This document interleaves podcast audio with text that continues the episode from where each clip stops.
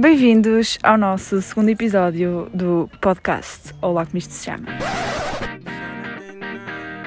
A tua voz. A nossa convidada de hoje é a vice-presidente da lista V, Leonor Maia. Leonor Maia é do curso de Ciências e Tecnologias da turma 11º A, que trocou Físico-Química por Economia, disposta sempre a enfrentar um novo desafio. Uma pessoa que luta por aquilo que acredita, uma defensora dos direitos e deveres dos alunos.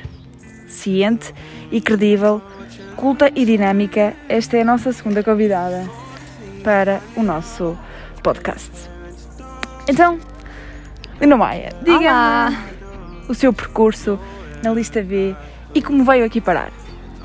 Ora bem, hum, nunca pensei estar uh, na, nesta lista com as pessoas que estou. Porque não tinha planeado nada disto. Uh, eu sempre disse que gostava muito de estar numa lista que pertencesse à Associação de Estudantes.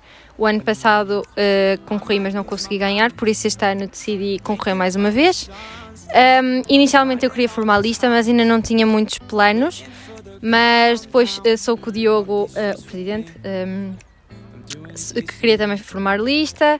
E como as nossas ideias são muito parecidas, claro que outras coisas não discordamos, mas isso também é bom para chegarmos a um consenso e aquilo que é melhor para os alunos. Uh, decidimos criar esta lista porque tínhamos os dois os mesmos objetivos e continuamos a ter, que é lutar por um futuro melhor para todos. Parece uh, muito bem. E agora diga-me, qual é para si o papel da Associação de Estudantes? Para mim, a Associação de Estudantes é exatamente a voz dos alunos. O nosso lema é esse, é aqui tens voz, queremos ouvir toda a gente, ter opiniões de toda a gente e só depois tomar decisões. As decisões que, que são tomadas por uma associação de estudantes não é para favorecer os membros de uma associação, é para favorecer uma escola inteira, todas as pessoas de todas as áreas, de todas as turmas, etc.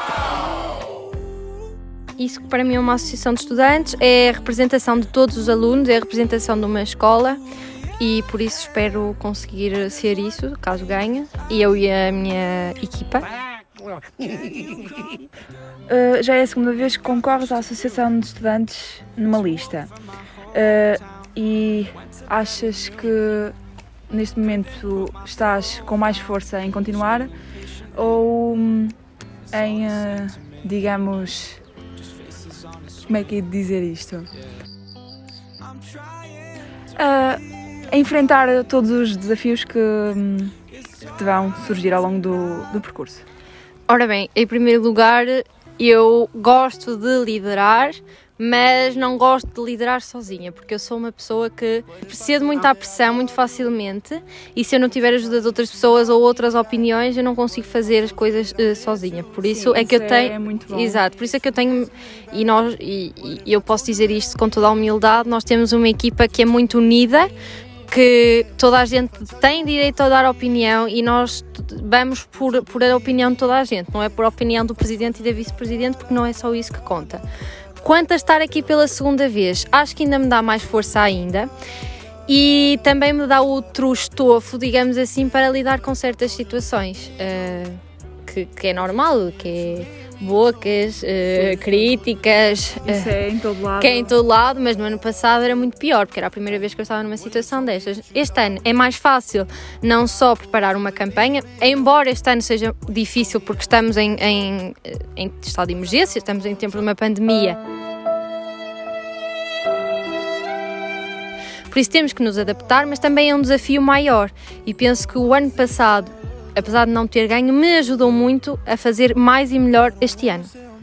Então, o quão exigente é hum, formar, uh, organizar um plano de atividades?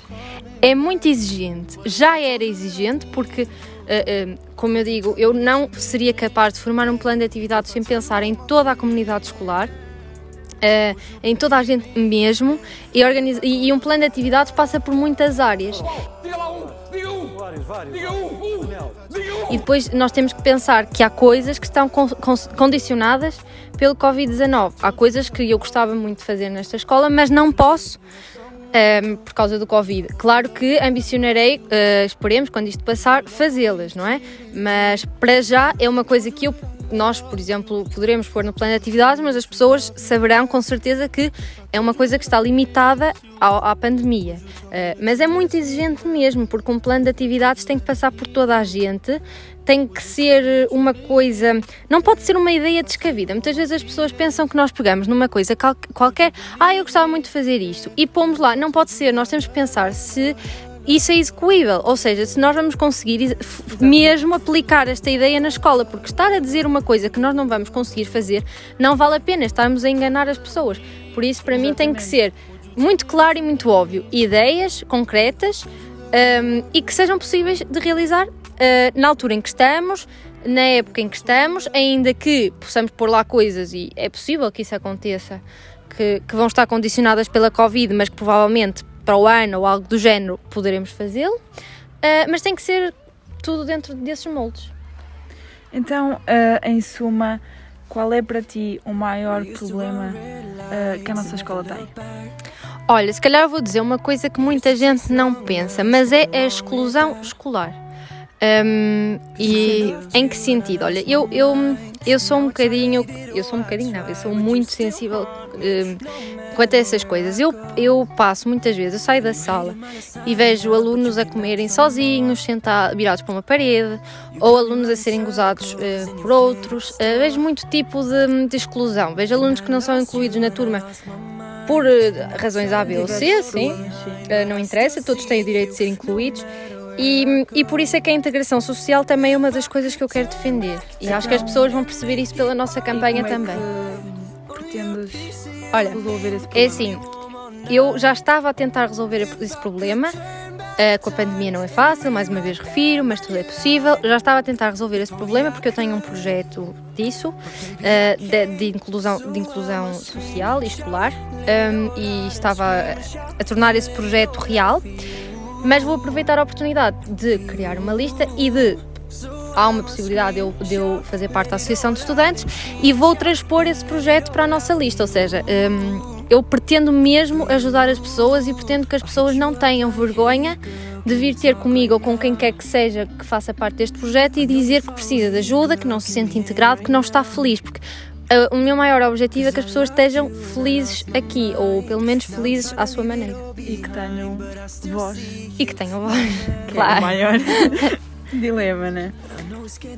Pronto, acho que damos por terminada esta belíssima entrevista. Obrigada. A tua voz.